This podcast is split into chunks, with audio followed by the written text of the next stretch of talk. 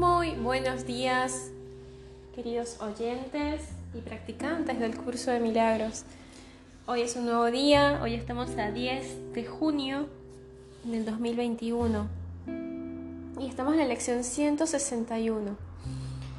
Una lección muy, muy hermosa que ya revisé temprano y ahora la quiero compartir, ¿no? Y, sería bueno que a medida que uno vaya expandiendo esta verdad, los demás también la, interpreten y, le pidan a, nuestro Padre y al Espíritu Santo que nos dé guía. Entonces en este momento tómate unos 10 segundos para pedir guía, para pedir que, que cada palabra que escuchas en este podcast sirva para tu mayor crecimiento y para tu mayor entendimiento. Recuerden que el libro, eh, o mejor dicho, recuerden que este programa está basado en las lecciones del libro llamado Un Curso de Milagros y que este libro pues nada real puede ser amenazado, que nada irreal existe y en esto radica la paz de Dios. La lección 161 dice así, danos tu bendición, Santo Hijo de Dios, o dame tu bendición, Santo Hijo de Dios. Hoy vamos a practicar de manera diferente y a pronunciarnos en contra de nuestra ira, de modo que nuestros temores puedan desaparecer y den cabida al amor. He aquí la salvación, en las simples palabras con las que practicamos la idea de hoy. He aquí la respuesta a toda tentación que no puede dejar de darle la bienvenida al Cristo allí donde antes imperaba la ira y el miedo. Aquí se, completa la expiación, el mundo se transpone sin riesgo alguno y el cielo queda restaurado. He aquí la respuesta de la voz que habla por Dios. La condición natural de la mente es una abstracción total pero ahora parte de ella se ha vuelto antinatural. No ve todo como si fuese uno solo, sino que ve únicamente fragmentos del todo, pues solo de esa manera puede forjar el mundo parcial que tú ves. El propósito de la vista es mostrarte aquello que deseas ver. Todo lo que oyes no hace sino traer a la mente los sonidos que ésta desea oír. Este último párrafo es muy importante eh, pausar porque hacer una pausa en este párrafo, porque lo que dice es que la condición natural de la mente, recuerden que en este curso uno lo que está haciendo es restaurando la mente, uno lo que está haciendo es eh, limpiándola o de alguna manera curándola, porque nosotros nacemos en una sociedad que nos llena de ciertas posturas, de ciertas culturas, de ciertas ideas que por lo general no tienen razón o, que por lo general eh, están cegadas y están están vistas o están practicadas desde el ego. Hay sociedades que no. Fíjense que hay sociedades más, más colectivas. Nuestra sociedad en particular, la occidental, de hecho, desde donde se está escribiendo este libro, es una sociedad muy competitiva. No quiero decir que en otras no suceda, sí pasa, pero hay unas raíces que son eh, imborrables de alguna forma. Por ejemplo, la, comunidad... Em, China, que tienen desde hace 5.000 años el libro de Lao Tse, el Tao Te King. Eh, hay otras comunidades que son mucho más, eh, bueno, no, voy a ir muy lejos, las indígenas, por ejemplo las mapuches, que si bien es un pueblo muy, muy político, muy eh, político me refiero a combativo, ¿no? Porque, bueno, les despojaron sus tierras y todo lo demás, pero dentro de sus raíces hay una cultura que ve la naturaleza, ve al otro, y que no deja que, lo material lo, ciegue. En esa mente quizás estas ideas no sean tan difíciles de entrar como una mente occidental. A, eso me refiero. O quizás yo estoy acá juzgando sin, sin, sin, saberlo, ¿no? También puede ser.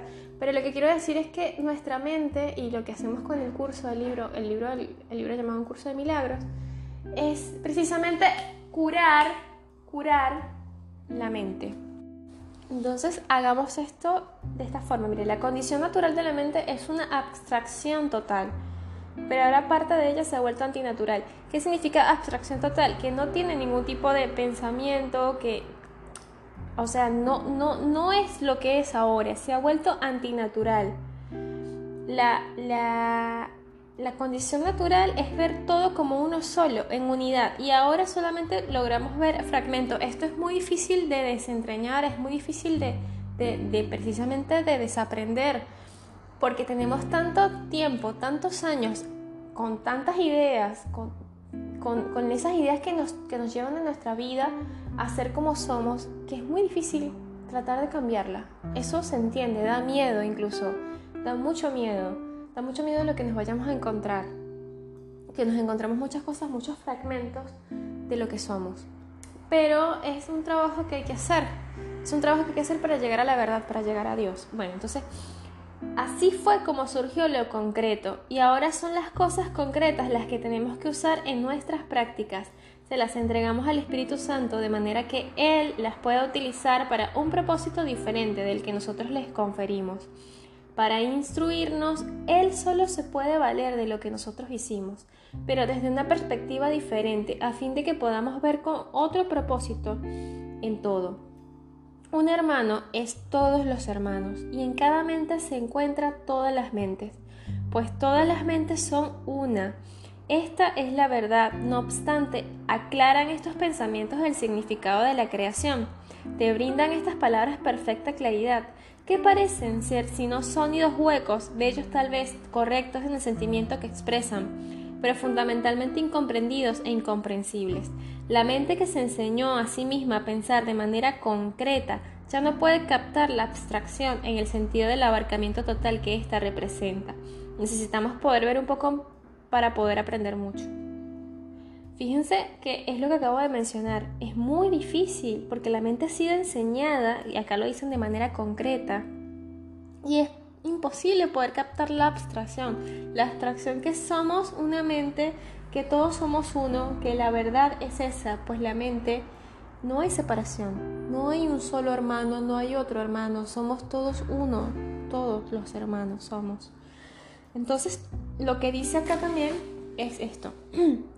Nos parece que es el cuerpo el que coarta nuestra libertad, el que nos hace sufrir y que finalmente acaba con nuestra vida. Sin embargo, los cuerpos no son sino símbolos de una forma concreta de miedo el miedo desprovisto de símbolos no suscita,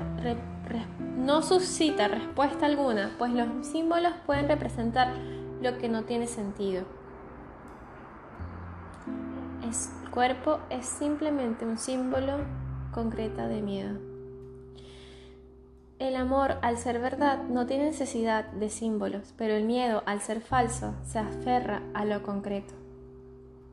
Entonces nuestras mentes están llenas de miedo precisamente por esto. Los cuerpos atacan, las mentes no. Escuchen. Este pensamiento nos hace pensar sin duda en el texto en el que se subraya con frecuencia.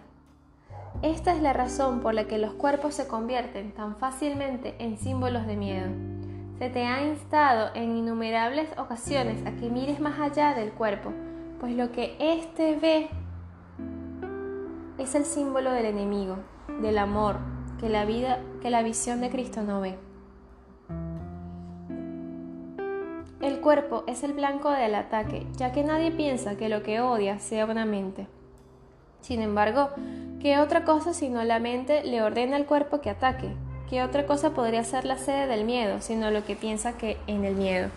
Precisamente volvemos de nuevo a la, idea original del libro, que es sanar la mente.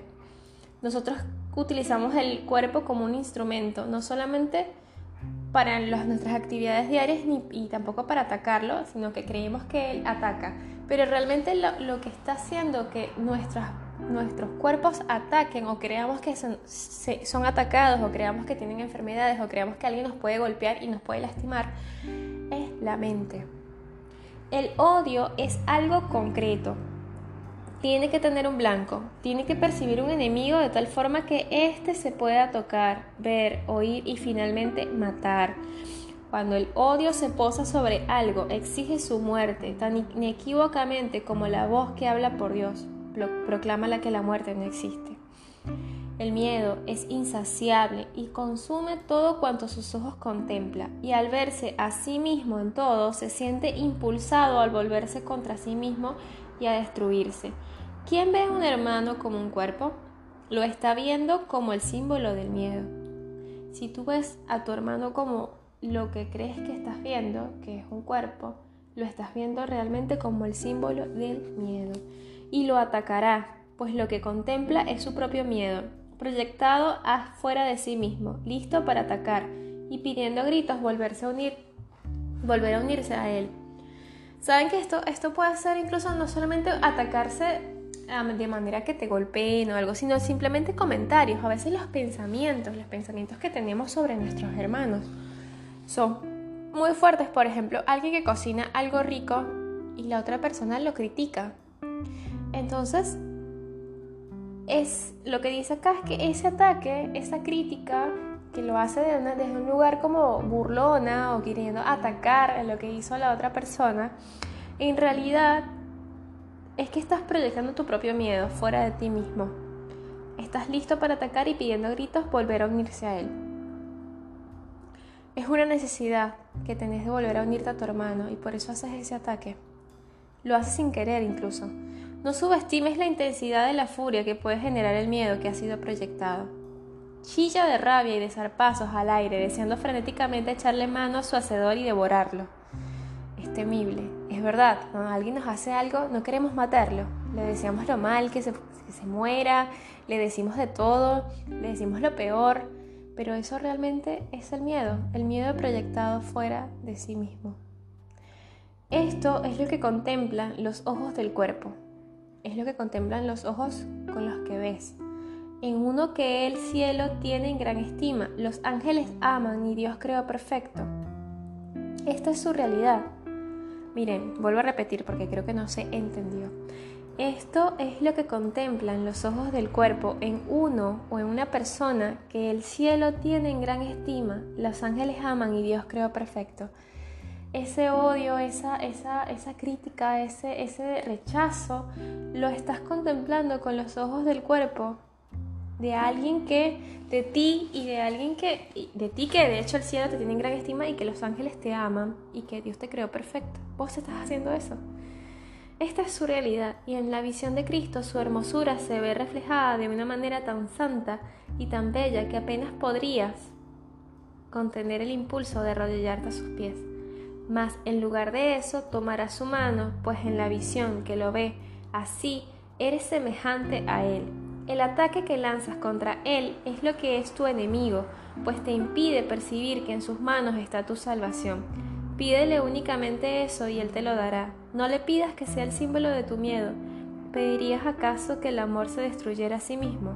¿O preferirías que te fuese revelado, revelado y que te liberara? Fíjense acá qué hermosura estas palabras, de verdad. Cada vez es mejor el libro, cada vez es más interesante cada vez me ayuda más y te ayuda más.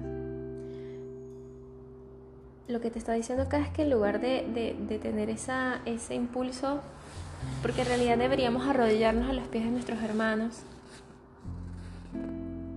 que, que, si lográsemos, o sea, lo que dice acá es que si lográsemos ver la hermosura que tiene, es como cuando Jesús descendió de nuevo al tercer día, resucitó y, nadie lo podía creer y todo el mundo quería arrodillarse a sus pies y tocarlo, era como un, como un santo. Y él les decía, no me toquen porque, porque bueno, eh, el cuerpo lo pudieron ver roto, lo pudieron ver, pero él ya había vencido la muerte. Y lo que, lo que hacían los discípulos y lo que hacían los, los apóstoles era quererse arrodillar lo que dice acá, en la visión de Cristo su hermosura se ve reflejada de una manera tan santa y tan bella que apenas podrías contener el impulso de arrodillarte a sus pies.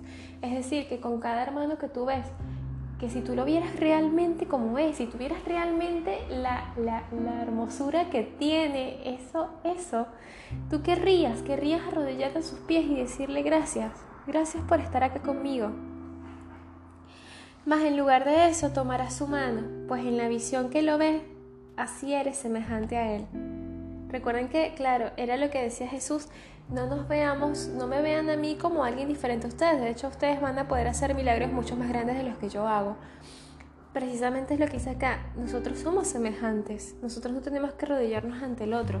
El ataque que lanzas contra él, que es tu hermano, el que no ves con los ojos de la hermosura, es lo que es tu enemigo, ese ataque, esa crítica, ese golpe que quieres lanzar, ese odio, esa ira, esas ganas de golpearlo, esas ganas de, matarlo. En realidad ese es el enemigo. pues Él pues te impide percibir en que en sus manos está tu salvación. Pídele únicamente eso y Él te lo dará. Pídele a tu hermano, aquel desde esa luz que estás aquí, ahora cierra los ojos en este momento. Contémplalo, contémplalo con la luz que es, contémplalo tal como es, contémplale sus ojos, su cara, sus pies. Ve la luz que hay en Él, ve la luz que hay en Él y que hay en ti. Y en este momento, pídele, pídele que te salve, pídele, porque ahí está, en sus manos está tu salvación. No le pidas que sea el símbolo de tu miedo, ya no sigas haciéndolo más. Pídele que te salve. Y Él te lo va a dar, te va a dar la salvación. Hoy vamos a practicar de una manera que ya hemos intentado antes. Ya estás, ya estás más preparado y hoy te acercarás más a la visión de Cristo. Si te propones alcanzarla, hoy lo lograrás. Y una vez que lo logres, no estarás dispuesto a aceptar los testigos que convocan los ojos del cuerpo. Lo que verás te traerá con su cántico el recuerdo de melodías ancestrales. El cielo no se ha olvidado de ti. ¿No te gustaría acordarte de él? Escoge un hermano Hagamos esta práctica. Cierra los ojos, respira profundo, inhala y suelta. Lentamente, inhala nuevamente, retén el aire en tu estómago y luego suéltalo. Una última vez, retén el aire en tu estómago y luego suéltalo. Escoge un hermano Mantén los ojos cerrados si quieres. Escoge un hermano como símbolo de los demás y pídele la salvación. Visualízalo primero tan claramente como puedas, de la misma manera en que estás acostumbrado a verlo. Observa su rostro, sus manos, sus pies, su ropa. Obsérvalo sonreír y ve los gestos que, que le has visto hacer tan a menudo que ya te resultan familiares. Luego piensa en esto. Piensa en esto. Lo que estás viendo ahora te impide ver aquel que te puede perdonar todos tus pecados, arrancar con sus sagradas manos los clavos que atraviesan las tuyas y quitar de tu ensangrentada frente la corona de espinas que tú mismo te pusiste. Pídele lo que sigue para que pueda liberarte. Pídele a esta persona que estás visualizando. Dame tu bendición, Santo Hijo de Dios. Quiero contemplarte con los ojos de Cristo y ver en ti mi perfecta mi perfecta impecabilidad. Dame tu bendición, Santo Hijo de Dios. Quiero contemplarte con los ojos de Cristo y ver en ti mi perfecta impecabilidad. Dame tu bendición, Santo Hijo de Dios. Quiero contemplarte con los ojos de Cristo y ver en ti mi perfecta impecabilidad. Y aquel a quien has invocado te responderá, pues oirá en ti la voz que habla por Dios y te responderá con la tuya. Contempla ahora aquel que tan solo habías visto como carne y hueso y reconoce que Cristo ha venido a ti. La idea de hoy es la manera de escaparte del miedo y de la ira. Cerciórate de repetirla inmediatamente en caso de sentir la tentación de atacar a tu hermano y de percibir en él el símbolo de tu miedo, y lo verás cambiar súbitamente de enemigo a salvador, de demonio a Cristo. Qué hermoso, qué hermoso hacer esta práctica. No te olvides hoy de que cada persona que estás viendo es Cristo, es Dios. Cada persona que te cruza en el camino, cada persona que te, que te habla o cada persona que te hace sentir o proyectar tu miedo en Él. Y repite, dame tu bendición, Santo Hijo de Dios. Quiero contemplarte con los ojos de Cristo y ver en ti mi perfecta impecabilidad. De esta manera te escapas del miedo y de la ira. Ya yo hice esta práctica hoy y la verdad pasó así. Es hermoso poder contemplarlo y poder hacerlo. No dejes de hacerlo, no dejes de estar junto a Dios porque es lo más lindo que existe. ¿Cómo no vamos a querer estar junto a lo que nos creó y lo que somos? Somos amor. No dejemos más que el miedo, la ira, el odio y todas esas cosas que no tienen sentido sigan siendo parte de nuestra vida. Que Dios te bendiga. Te amo y gracias.